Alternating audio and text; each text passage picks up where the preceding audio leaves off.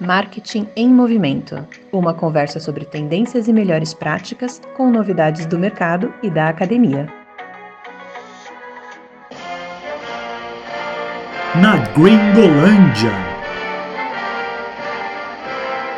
Alô você! Chegou o episódio mais aguardado do ano, o nosso especial de Super Bowl, que é a Copa do Mundo do Mundo do Marketing. Teve muita coisa bacana esse ano, então eu vou fazer uma análise do que mais me chamou a atenção e o que nós podemos aprender com o Super Bowl de 2024.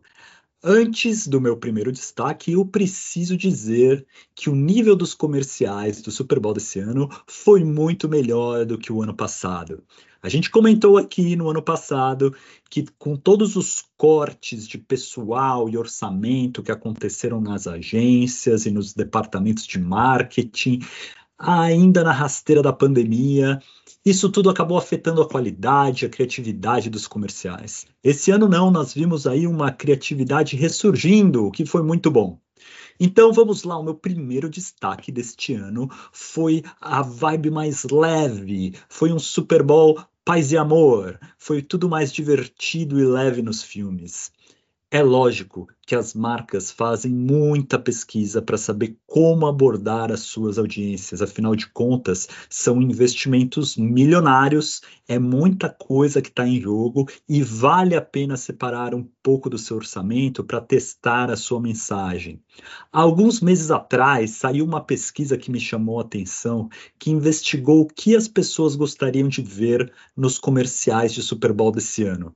E a maioria esmagadora queria alguma coisa fun, uma coisa divertida. 69% das pessoas falaram que queriam comerciais que fossem divertidos. Em segundo lugar, elas falaram que queriam ver coisas que fossem únicas, diferentes. E em terceiro lugar, uma coisa leve. Muito bem. E se você olhar nas últimas posições do ranking da pesquisa, em último, só 14% falaram que queriam ver uma coisa mais séria. Em penúltimo, só 23% falaram que queriam ver alguma coisa relacionada a uma causa, diversidade, alguma bandeira. Talvez depois da gente viver tantas discussões importantes que aconteceram na esteira da morte do George Floyd e talvez toda a polêmica com a Bud Light e Taylor Swift recentemente, talvez todo mundo se cansou um pouco disso e queria algo menos politizado e com um pouquinho mais de leveza. Afinal, o Super Bowl no final do dia é um momento de entretenimento e o que isso que as pessoas querem fazer, elas querem se divertir vendo o jogo. Até mesmo o tema como patriotismo, que é uma bandeira sempre presente nos comerciais do Super Bowl, ficou lá embaixo nas preferências da pesquisa. Com certeza os comerciais leves e engraçados foram a tônica, não foram todos, mas foram a maioria do Super Bowl desse ano. Tiveram aí algumas exceções e a gente vai comentar, mas a diferença no tom foi notável. Vamos lá, outro destaque está relacionado ao primeiro. No Super Bowl, é natural que as marcas tentem surfar na cultura pop. Boas propagandas geralmente são aquelas que estão bem antenadas com o momento e o contexto histórico em que elas estão inseridas. E nós vimos isso esse ano. No entanto, tem também o um lado ruim disso. Quando todo mundo está seguindo a mesma onda, tem um risco grande de cair na mesmice e não trazer um diferencial para a marca. Quando todo mundo está seguindo a mesma onda, tem um risco grande de cair na mesmice e não trazer um diferencial para a marca. As campanhas que ficam realmente marcadas na história são aquelas que influenciam a nossa cultura pop e não aquelas que pegam o bonde andando. Se todo mundo está fazendo a mesma coisa, trabalhando com as mesmas ideias e temáticas, então é claro que elas podem soar mais do mesmo. No Super Bowl desse ano, várias marcas deram uma bola fora ou um fumble, já que a gente está falando de futebol americano, que é aquela jogada que deu errado, porque muitas vezes não houve diferenciação e teve algumas ideias que foram muito parecidas. Por exemplo, o Usher que é o artista que fez o show no intervalo, a celebridade do momento, todo mundo sabia que ele era a estrela do show do intervalo, então muitas mar marcas tentaram aproveitar isso e colocaram ele no seu comercial. O Usher apareceu no comercial da BMW, da Apple, que patrocina o show do intervalo, e do Uber Eats com certeza o Usher se deu bem nessa, né? Ganhou cachê, apareceu bastante. Já as marcas que apostaram nele acabam ficando talvez em segundo plano e não se destacam tanto dentre os outros comerciais para as pessoas que estão assistindo. De um modo geral, o Super Bowl tem sempre aquela fórmula batida que todo mundo usa: celebridade, uma trilha sonora bem bacana, de preferência dos anos 80, um cachorro ou gato, um bebê e aí corre para o abraço. Mas quando todo mundo segue a mesma fórmula, cai na mesmice e as marcas espertas deveriam se antecipar a isso. Outro exemplo de mesmice esse ano foi música. Música dos anos 80. Fico maluco que essas marcas gastam milhões para construir os atributos únicos e pensam nas mesmas trilhas, né? Teve a mesma música, né? Uma do Dirty Dancing, por exemplo, do filme, foi usada em mais do que um comercial. Outro que, outra coisa que foi mais do mesmo, esse ano a série Suits Suits, aquela de advogados do Netflix, bombou ano passado, os atores da série apareceram em vários comerciais. Então, assim, a mesma música, a mesma celebridade, tipo, o mesmo tipo de gancho criativo da cultura popular, causa um pouco de vergonha alheia. É... o Super Bowl deveria ser o ápice da criatividade. Acaba acontecendo, parece aquela sensação, sabe quando a moça vai no casamento e encontra uma outra moça que está usando o mesmo vestido? Fica aquela situação, é mais ou menos essa a sensação.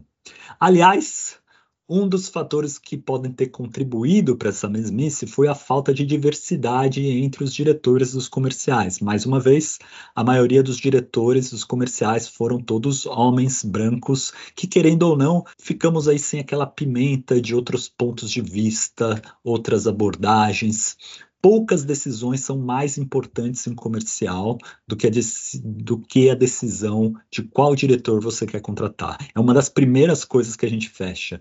você olha o histórico do que ele, daquele diretor para saber se a visão dele é a correta para a visão que você tem para sua marca e para o seu comercial talvez essa falta de diversidade dos diretores tenha contribuído para um pouco das mesmices e das ideias que a gente viu nas abordagens criativas. Mas teve gente que tentou sair da mesmice, literalmente, como a cerveja Miller Lite comercial mostra várias pessoas correndo com fantasias engraçadas e fala: outras marcas de cerveja estão trazendo animais falantes, explosões, trens, enfim, mas a gente está trazendo para você o que você realmente gosta e que você quer no Super Bowl, que é uma cerveja.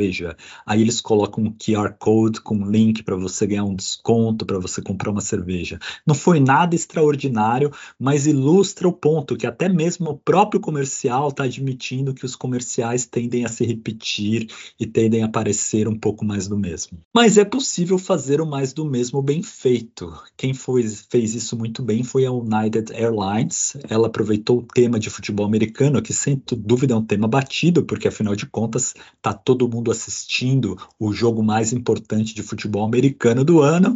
Então muitas marcas usam celebridades ligadas ao futebol americano e o próprio tema de futebol americano. A United Airlines inovou, se não no tema, tentou ser mais criativa na abordagem no plano de mídia. Eles hackearam o Super Bowl. Por que hackearam?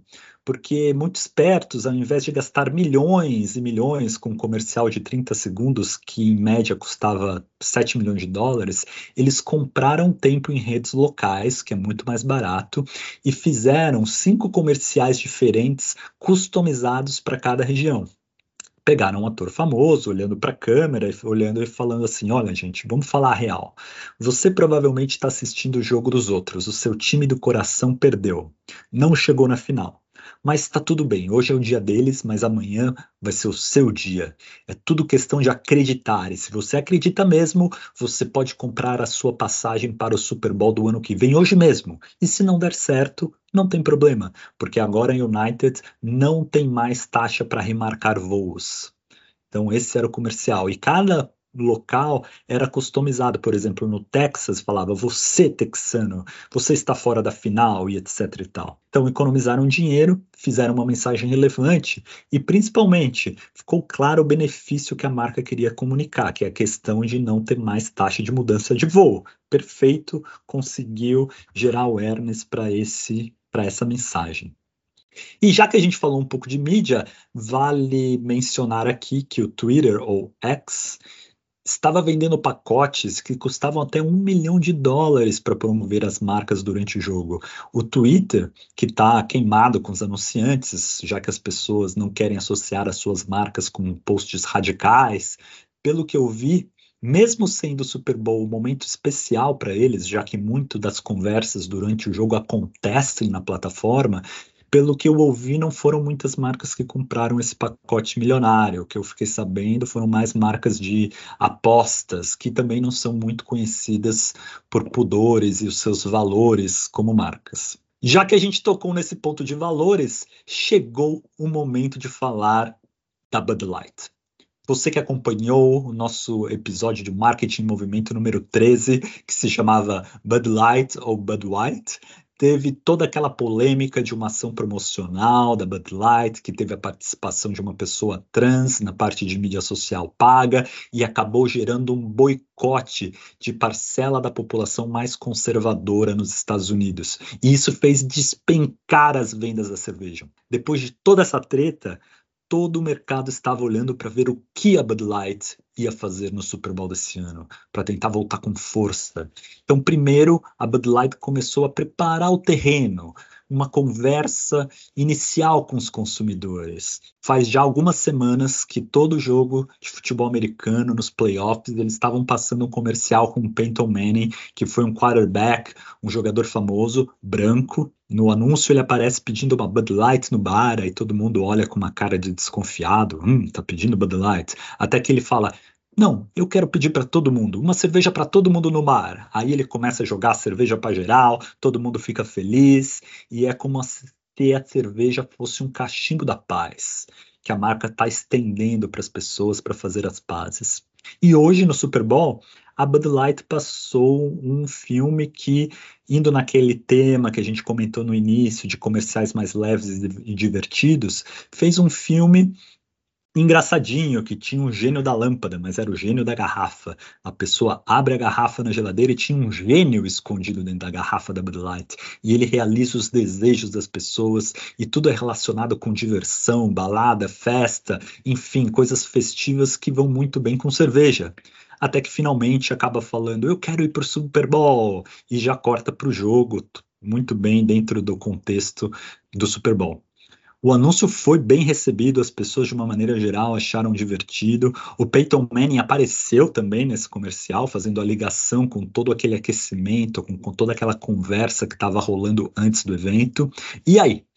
Será que a Embev, a nossa Ambev, vai conseguir quebrar a nhaca com a marca? Será que a empresa acredita que isso realmente vai ser o suficiente para virar o jogo e retomar as vendas? Olha, eu acho que não. Eu acho que a marca não acredita no seu departamento de marketing. Por que isso? Porque além de gastar todo esse dinheiro, toda essa energia, ela fez outra coisa, em paralelo, nos bastidores, quase que ali no mundo das sombras, que ficou encoberto por todo esse uba-uba do Super Bowl. A Embev foi lá e usou seus lobistas para organizar um evento de arrecadação de fundos para a campanha do Donald Trump. E aí o que aconteceu? O Donald Trump, talvez o maior ícone dessa parte conservadora da população que estava boicotando a marca, foi na sua plataforma social e pediu para as pessoas perdoarem a Bud Light. Ele falou: a Bud Light já aprendeu a lição, está na hora da gente apoiar a marca, porque afinal de contas é uma marca America First e nós precisamos defender as marcas americanas e atacar as marcas que querem acabar com a América depois do Trump ter dado o aval e a permissão para as pessoas voltarem a beber Bud Light, aí sim entra a campanha. Então eu achei que o gênio da garrafa, na verdade, foi o time da Ambev, que foram gênios, se aproveitaram do fato de existir um político que está à venda, que tem valores morais que estão à venda, e então foram lá, se aproveitaram disso para salvar a marca e, quem sabe, como consequência, acabam fortalecendo o próprio candidato. Aí a pergunta que fica é: vale tudo para você levantar uma marca? Os fins justificam os meios? Eu deixo para vocês responderem. E só para terminar a discussão sobre valores, outra curiosidade desse Super Bowl foi o que aconteceu no filme da Uber Eats mesmo que as pessoas tenham as melhores intenções, todo mundo pode escorregar sem querer. Afinal de contas, a gente está sempre aprendendo, todo mundo tem viés, todo mundo tem os seus pontos cegos, e foi isso que aconteceu com a Uber Eats. Eles fizeram um comercial que eu achei bem mais ou menos, com a mais celebridade do que conteúdo, mas o insight era assim: as pessoas têm que lembrar que o Uber Eats entrega várias coisas e não só comida. A piada era: para lembrar disso, você precisa esquecer outra coisa. O ponto alto do comercial é a Jennifer Aniston, aquela Rachel do Friends, e ela não se lembra do Ross, por exemplo, né? Mas em outra tomada, o comercial tinha originalmente uma pessoa que esqueceu que manteiga de amendoim tinha amendoim. Aí ela ficou toda empipocada, com alergia, e eles colocaram aquilo como uma coisa cômica, engraçada. Aí vários ativistas, pais de crianças que têm alergia, caíram de pau em cima da marca nas redes sociais, falaram que era uma insensibilidade com a saúde de pessoas e das crianças. E aí entra um dos benefícios da marca para lançar o filme online antes do evento. A Uber Eats fez isso, como quase todas as marcas fizeram esse ano. Lançaram na internet antes, o objetivo maior era promover, começar a fazer o buzz, enfim. Mas isso também dá a chance, se acontecer alguma coisa errada, de ir lá e corrigir. Dá uma correria desgraçada, custa dinheiro, ninguém dorme, mas é possível sim. E a Uber Eats fez isso. Você pode ver que isso não apareceu no comercial, eles ajustaram o filme. Teve uma parte do filme que até pareceu meio cortada, a parte do texto, não sei se foi pela pressa, um erro que aconteceu, mas enfim, conseguiram aos 44 do segundo tempo, antes que essa mensagem que tinha problema fosse para bilhão de pessoas que estava assistindo. Muito bem, vamos mudar de assunto, porque esse foi o primeiro Super Bowl da era do Chat GPT e a inteligência artificial foi um dos grandes temas desse Super Bowl. A gente viu inteligência artificial de diversas formas. Uma delas, obviamente, foi com as empresas de tecnologia, como o Google, que mais uma vez voltou ao Super Bowl e falou do seu celular, o Pixel, falou assim como o Pixel no filme, que era um filme bacana, a inteligência artificial já ajudava a pessoa com baixa visão ou cega a reconhecer imagens e assim usar o celular. Vou dar uma cutucada, eu achei que a parte da tecnologia em si já existe há muito tempo, não foi nada de inovador, me pareceu querer mostrar, sim, nós temos inteligência artificial, mas ficou a impressão que eles estão um pouco atrás. Mas teve também o comercial da Microsoft que falou do Copilot, chamando as pessoas para baixarem o Copilot. Você já baixou o Copilot no seu celular? Não? Então vai lá, assiste o comercial que você vai querer baixar. Quem parece que gostou do comercial da Microsoft foi o Wall Street, porque assim que o comercial foi para o ar na internet, as ações da Microsoft subiram ainda mais. Super Bowl também serve para isso, manda um recado para o mercado que a empresa está confiante, tem muita coisa para mostrar, que não é só cortina de fumaça, isso é, se você tem uma coisa para mostrar mas a inteligência artificial também apareceu como personagem dos comerciais.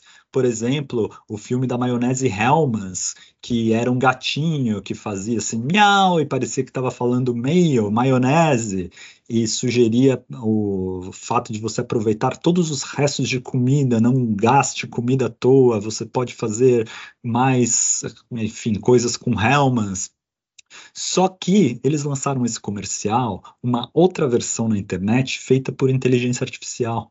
Então as imagens meio borradas, porque afinal de contas os programas são muito bons, mas ainda não são perfeitos. Algumas coisas não ficam tão realistas. Isso foi uma forma que a marca encontrou para chamar a atenção para o seu comercial, que era bom, mas não era tudo isso. Outro exemplo foi o da Coca-Cola, que tem uma marca de bebidas Boy Armor, tipo um Gatorade, que usou no seu criativo imagens de esportes feitas com inteligência artificial. E de propósito, todas são muito distorcidas, meio bizarras, e a ideia foi posicionar os competidores como artificiais, mas não Body Armor, que é mais natural que os outros. Mas Talvez o destaque tenha sido para mim o comercial do filme Despicable Me que está chegando e que mostra os Minions criando umas imagens bizarras com AI, tipo umas velhinhas com três pernas. Eles estão tirando o sarro da tecnologia, meio que sabotando as imagens. Foi divertido, tem tudo a ver com os Minions e eu vi gente elogiando online, até amigos meus compartilhando. Mas o destaque para mim nessa onda de inteligência artificial foi um comercial da Etsy por dois motivos. Primeiro, pelo insight criativo, eles queriam promover uma nova funcionalidade no site da Etsy que usa AI para dar sugestões de presentes para as pessoas. Você que não sabe o que dá de presente, AI vai te ajudar. O filme mostra nos Estados Unidos voltando no tempo, recebendo de presente da França a Estátua da Liberdade. Aí eles se perguntam: putz, grila, e agora? O que, que a gente vai dar para a França? Porque esse presente é muito bom. O que, que a gente vai poder dar para a França para fazer frente a isso? E aí tudo que eles podem ter de ideia é dar uma tábua de queijos.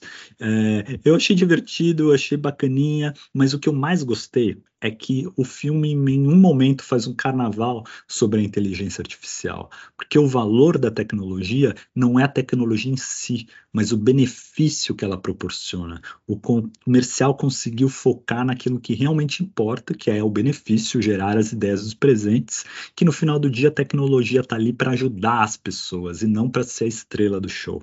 Enfim, foi um ano muito grande para a inteligência artificial, isso se refletiu no Super Bowl e é uma tendência que nós veremos crescer nos próximos anos até provavelmente virar lugar comum. Muito bem, e já que a gente está falando de criatividade, eu vou dar aqui os meus destaques criativos do Super Bowl. E o meu troféu de estratégia criativa em 2024 vai para Volkswagen. A Volkswagen fez um filme muito legal, não é dos engraçadinhos, para mostrar a conexão que a marca tem com o mercado, com o público americano.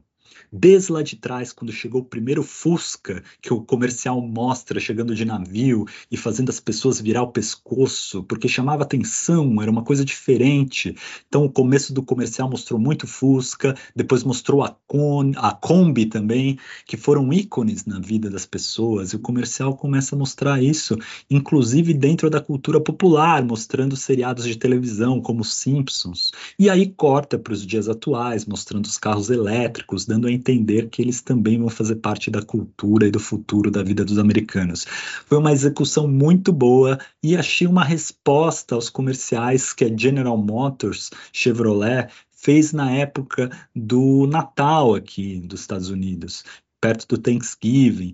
Eu falei isso no nosso podcast especial, comerciais de final de ano. A GM fez um comercial muito bacana mostrando como os carros dela faziam parte da vida, da história das pessoas. E eu achei que isso deu uma cutucada na Volkswagen, que tinha que tomar uma atitude e falar: ok, nós não somos uma empresa americana, mas nós também fazemos parte da história americana. Eu achei que foi um pouco disso a história desse comercial e foi muito bem feita.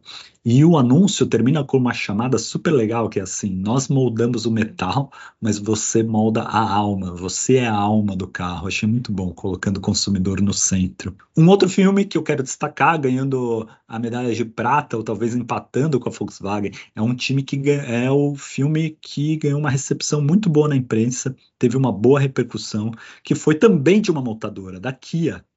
Eles fizeram para promover o carro elétrico, enfim, com certeza o carro é uma das estrelas do comercial, tem, não tem como não gostar do design do carro, que mostra umas tomadas super sexys do carro andando na rua, mas isso tudo é o pano de fundo. O principal é a história de uma menina que está patinando numa apresentação e ela sente falta do avô que não pode estar tá ali, só o pai está assistindo a apresentação. Aí eles pegam um carro, vão para casa e montam uma patinação num lago congelado, um show no quintal de casa, para o avô conseguir assistir da janela. É um filme bem emocionante. Vários programas de televisão comentaram, pessoas choraram. Para fazer o comercial, eles construíram de verdade, não foi no computador, fizeram um ringue de patinação num lago congelado e fizeram um super processo seletivo para encontrar a menininha que fosse carismática, que patinasse, enfim, a mídia abraçou o resultado e foi uma bola dentro. Foi um touchdown desse Super Bowl. E uma curiosidade, que esse comercial não foi feito pensando no Super Bowl, mas ficou tão bom, ficou tão legal que a Kia decidiu apostar, investiu para colocar lá. É o melhor exemplo de uma estratégia criativa vencedora, que moldou o, pró o próprio plano de mídia baseado na resposta positiva. E talvez aí a medalha de bronze, eu quero dar uma menção honrosa para Batata Lays. Não foi a coisa mais engraçada do mundo, mas acho que atingiu o objetivo que eles tinham. Eles fizeram uma paródia com o Groundhog Day, o Feitiço do Tempo, aquele filme com Bill Murray, que ele acorda no mesmo dia e revive o mesmo dia, a mesma coisa todos os dias. A Lays fez o moço que vai no supermercado, compra batatinha e a caixa do supermercado sempre tem algum comentário a respeito da batatinha.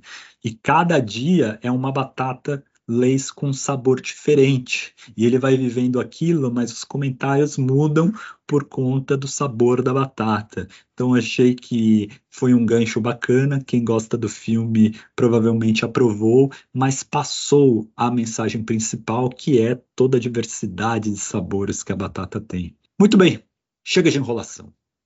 Agora é hora de falar dela, da glamurosa, da poderosa Taylor Swift. Sem dúvida foi o ano da Taylor Swift na NFL. É inegável pensar no efeito que essa mulher tem na popularidade do jogo. Se antigamente a gente achava que a Gisele Bündchen era a rainha do Super Bowl, com certeza esse posto já foi passado para Taylor Swift, namorada de um dos principais jogadores dos Kansas City Chiefs. A transmissão do jogo às vezes filma mais ela do que o próprio jogo. E é, o abs é absurdo o impacto que ela tem. Isso está refletido nos números. Esse ano era já esperado que um aumento no número de mulheres assistindo o jogo do Super Bowl em cerca de quase 30%, só por conta da presença e do interesse da Taylor Swift, incluindo, inclusive atraindo uma demografia, demografia mais jovem. Isso causou um efeito em cascata nos comerciais. Um número recorde de empresas relacionadas à beleza feminina fizeram propaganda no Super Bowl desse ano. Várias marcas que nunca tinham anunciado no Super Bowl, até marca de batom, porque a Taylor Swift é super famosa pelo batom vermelhão que ela usa. Mas uma dessas campanhas criou polêmica. Foi a campanha do creme Cetaphil. Basicamente, o filme é sobre um pai que está meio distante da filha, eles não conseguem se conectar, não têm os mesmos interesses. O pai tenta se aproximar da filha, mas ela só quer ir para o quarto fazer outras coisas. Mas no jogo, o pai convence a filha a assistir junto, com ele porque a Taylor Swift também está assistindo. E acaba o pai abraçando a filha no sofá e ficam felizes. Eu achei uma forçada de barra, mas a polêmica foi porque uma influencer no TikTok está acusando a marca de plágio. Ela tinha postado a mesma história com o pai dela há pouco tempo atrás. A marca está negando o plágio. Eles falam que, inclusive, não são atores, são eles usaram no comercial um, realmente um pai e uma filha reais e que pretendem usar eles em futuros comerciais também. Me, faltou, me soou tudo um pouco forçado, tudo para surfar na onda da Taylor Swift. Bem, já que nós falamos da celebridade mor, vamos falar daquele assunto que não pode faltar em nenhum Super Bowl, que é o uso das celebridades nas propagandas. Como acontece todo ano, tivemos bons usos e não tão bons usos de celebridade. O problema é quando a celebridade vira estrela maior, maior do que a própria marca. E quando isso acontece, é bom para a celebridade, talvez não tão bom para quem pagou o cachê dela. Um exemplo para mim de bola fora foi o comercial da BMW. A estrela é o ator Christopher Walken. A propaganda é toda sobre as pessoas tentando imitar o jeito que o ator fala, que é bem peculiar, característico dele. Colocam até o Usher no meio e eles tentam fazer uma conexão que o carro é único, mas não me pareceu nada de único, é só mais um carro elétrico. Para falar de celebridade, eu preciso destacar que a celebridade nem sempre é aquela que aparece na frente da tela, às vezes é aquela que está por trás das câmeras. E esse ano pela primeira vez na história do Super Bowl, um comercial foi dirigido pelo super diretor Martin Scorsese. Tava todo mundo ansioso para ver o resultado. O comercial foi da marca Foursquare, que é aquela ferramenta para fazer websites, e o filme todo é sobre uma invasão alienígena. Os extraterrestres estão invadindo a Terra e ninguém presta atenção nos ETs. Tá todo mundo grudado nos seus celulares e nos seus computadores. Eu achei a maior decepção do Super Bowl. Contrataram o Scorsese para fazer isso. Primeiro problema, não aproveitaram o talento do Scorsese. Os discos voadores, os ETs, era tudo meia boca, não é a praia dele. Se você convoca o Scorsese, você está né, esperando o quê? Aquelas tomadas rápidas, espertas, espetaculares, uma narrativa mais ácida, não teve nada disso era se era para fazer um comercial GT, meu, chama o Steven Spielberg. É a mesma coisa que contratar o Cristiano Ronaldo e colocar ele para jogar na zaga. Para mim foi isso que aconteceu. Colocaram um craque fora de posição. E o comercial não ficou legal. O outro problema, talvez o maior deles, é que o produto deveria salvar a humanidade, mas na verdade ali é o vilão, porque é até triste você ver que as pessoas estão tão grudadas no celular, no computador, como zumbis, elas não estavam assim, tendo um divertimento tão bom, curtindo ali, que elas não prestavam atenção, elas estavam mais é um zumbi na frente do computador, e então né, não não estava legal para o produto. E o pior, que para quem não conhece a marca, não tem a mínima noção o que, que é isso. É marca de celular, é marca de computador, o que, que é esse Foursquare, né? Enfim, para não parecer que eu só pego no pé das celebridades, vamos falar de quem fez isso bem feito. Eu quero destacar State Farm, com seu comercial com Arnold Schwarzenegger. Apesar do Schwarzenegger ser figurinha carimbada no Super Bowl, sempre aparecendo num comercial ou outro. Esse ano eu gostei muito da ação que aproveita uma característica do ator, uma na qual eu me identifico, que é o sotaque, e de uma forma totalmente conectada com a marca e com muito humor. A State Farm tem esse slogan que eles usam direto na televisão aqui, que é Like a good neighbor, State Farm is there. Né? Como um bom vizinho, a empresa está sempre ali cuidando de você. Eles brincaram com a pronúncia do Schwarzenegger, que fica toda hora falando like a good neighbor, né? em vez de neighbor. E aí o diretor falava: corta! Não, não, não é neighbor, é neighbor. E o filme mostrava o Schwarzenegger nas situações heróicas que se espera dele, enfrentando explosões, salvando cachorrinho, mas sempre tinha que cortar porque ele falava like a good neighbor. Foi totalmente conectado com a marca, foi engraçado, foi divertido e eles fizeram vários teasers durante, a semana para tentar aumentar o impacto e a expectativa gerada em torno do comercial. Outro uso bem feito de celebridade que eu quero destacar foi o comercial da Pringles. Pegaram o ator Chris Pratt, do Guardians of the Galaxy, e fizeram uma brincadeira muito bem sacada. Colocaram um bigodinho nele, que parecia o bigodinho que tem na embalagem do Pringles. E aí ele começa a ser reconhecido como o cara da Pringles. Foi divertido e a celebridade estava ali para emprestar para a marca, para aumentar a marca. Né? Então, achei muito bom. Finalmente, uma Outra opção para usar celebridade de forma bem feita é você contratar alguém que reconhecidamente seja embaixadora da marca. Pessoas famosas que são reconhecidas como fãs.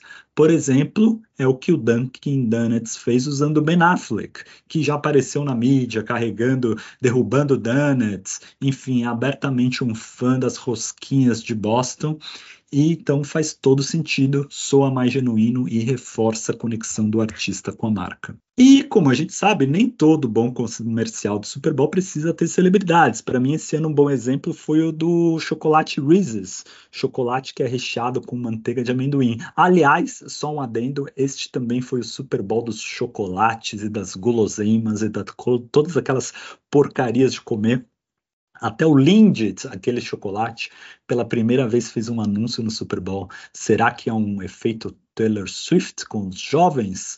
Eu não sei, mas o chocolate Reese's conseguiu se destacar sem fazer uso de nenhuma celebridade. Eles pegaram atores que representam diferentes consumidores, eles estão todos juntos numa sala e uma voz anuncia: Estamos fazendo uma mudança no seu Reese's. Aí as pessoas começam a surtar, gritando: não, não, batendo a cabeça na parede, fazendo coisas bizarras.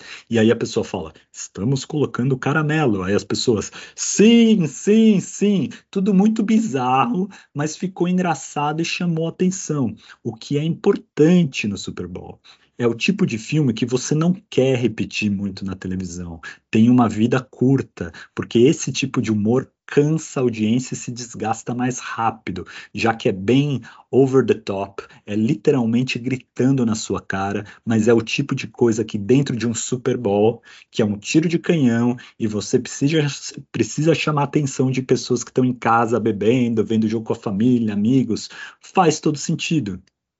E o meu último destaque é um outro comercial sem celebridades, mas muito bem feito, de uma empresa de refrigerantes chamada Pops. Por que ele merece destaque?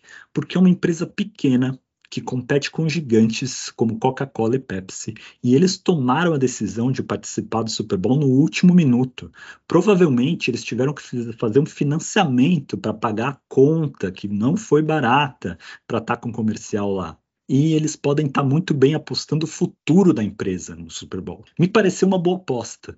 O comercial é bom, foca claramente no diferencial que eles têm, que é ser um refrigerante mais saudável, e a marca precisa desse awareness. Então, o Super Bowl faz sentido. Bem, o futuro vai dizer se valeu a pena essa aposta. Muito bem, esses foram os meus destaques em mais um especial do Super Bowl aqui no Marketing Movimento. Com certeza, durante a semana, veremos mais análises, comentários na mídia e eu trarei aqui para o meu, para o seu, para o nosso Marketing Movimento se alguma coisa nova pipocar. Agora, eu vou marcar a minha passagem para o Super Bowl do ano que vem para ver o Seattle Seahawks, porque eu acredito e se não der, eu posso cancelar o meu voo sem multa pela United. Aquele abraço e até lá!